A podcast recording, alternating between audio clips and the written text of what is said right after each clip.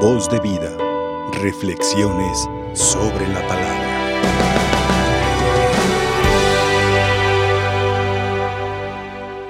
Espero no ser muy fuerte y no muy duro con la reflexión de este día, pero ya están acostumbrados. Y es que la palabra de Dios siempre debe tocar nuestro interior de tal forma que cada vez que escuchamos la palabra del Señor debe ayudarnos hacer una introspección de nuestra realidad cristiana delante de Dios y cuestionar el Dios que siempre me ama, ¿qué está recibiendo de mí cada día?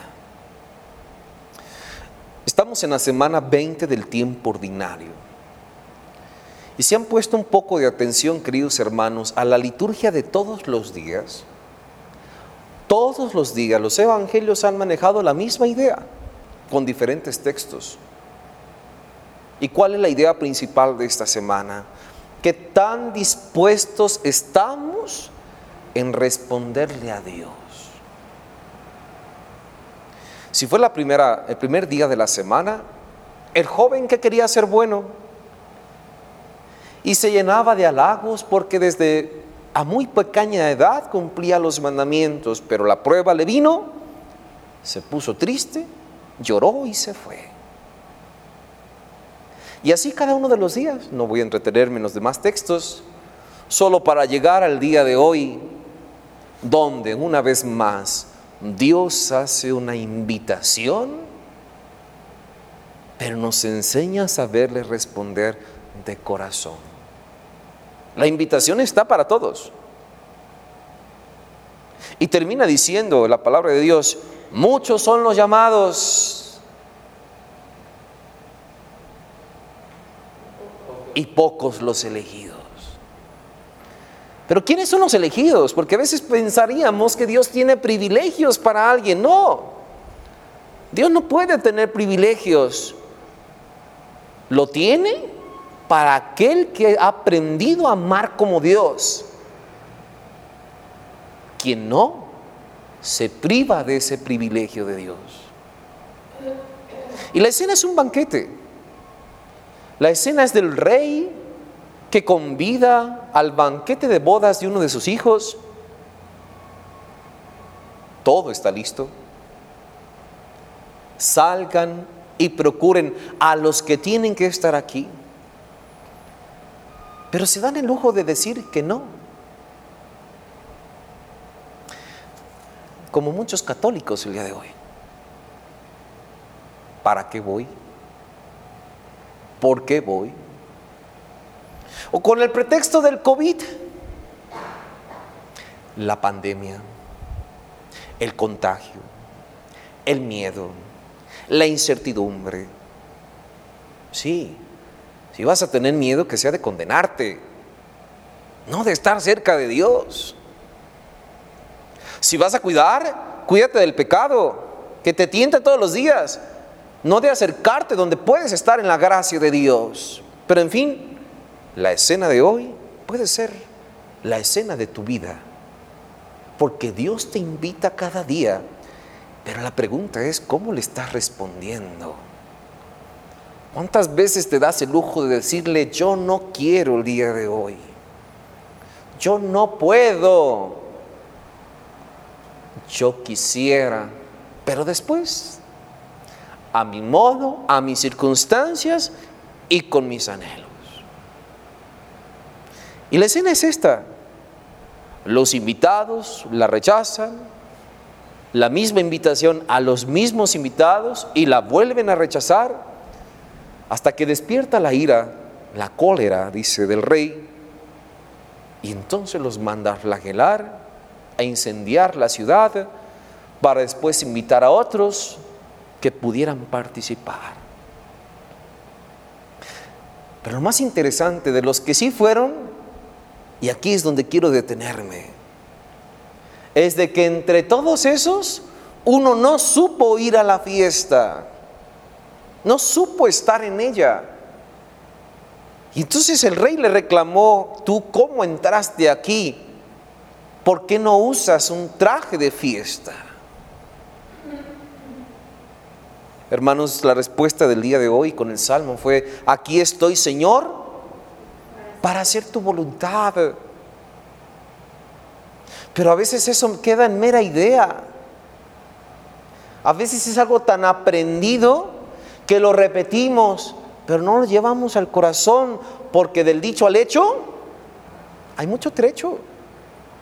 Aquí estoy, Señor, tómame, soy tuyo, haz de mí lo que tú quieras, transforma mi corazón, lléname de ti.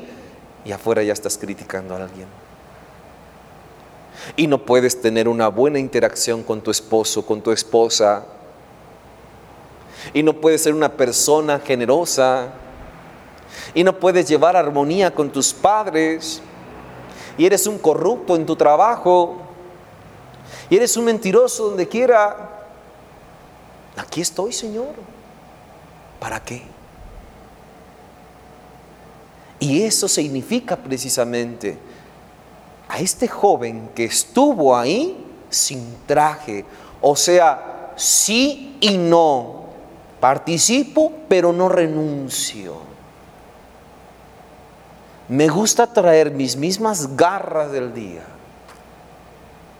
la misma porquería de vida, el mismo pecado, las mismas debilidades, los mismos afectos, los mismos recuerdos, los mismos resentimientos y todo eso que te roba la paz de tu vida.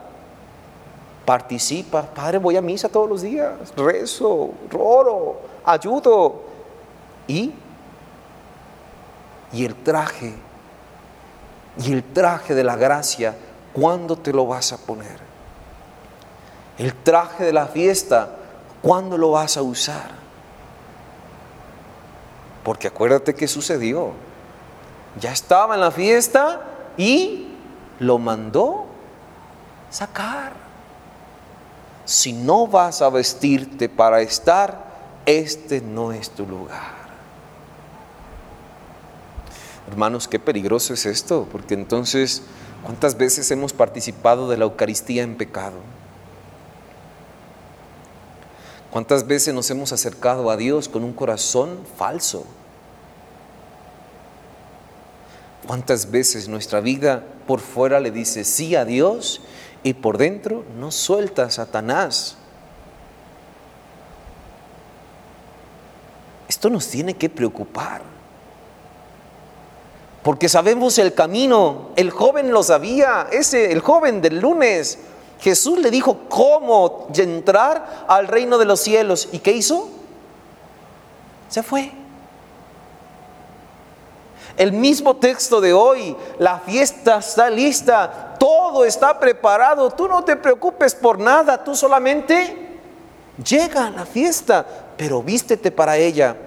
Y no se quiso vestir. Todos sabemos cómo podemos tener a Dios en nuestro corazón. Todos sabemos cómo podemos ganar la salvación de cada día.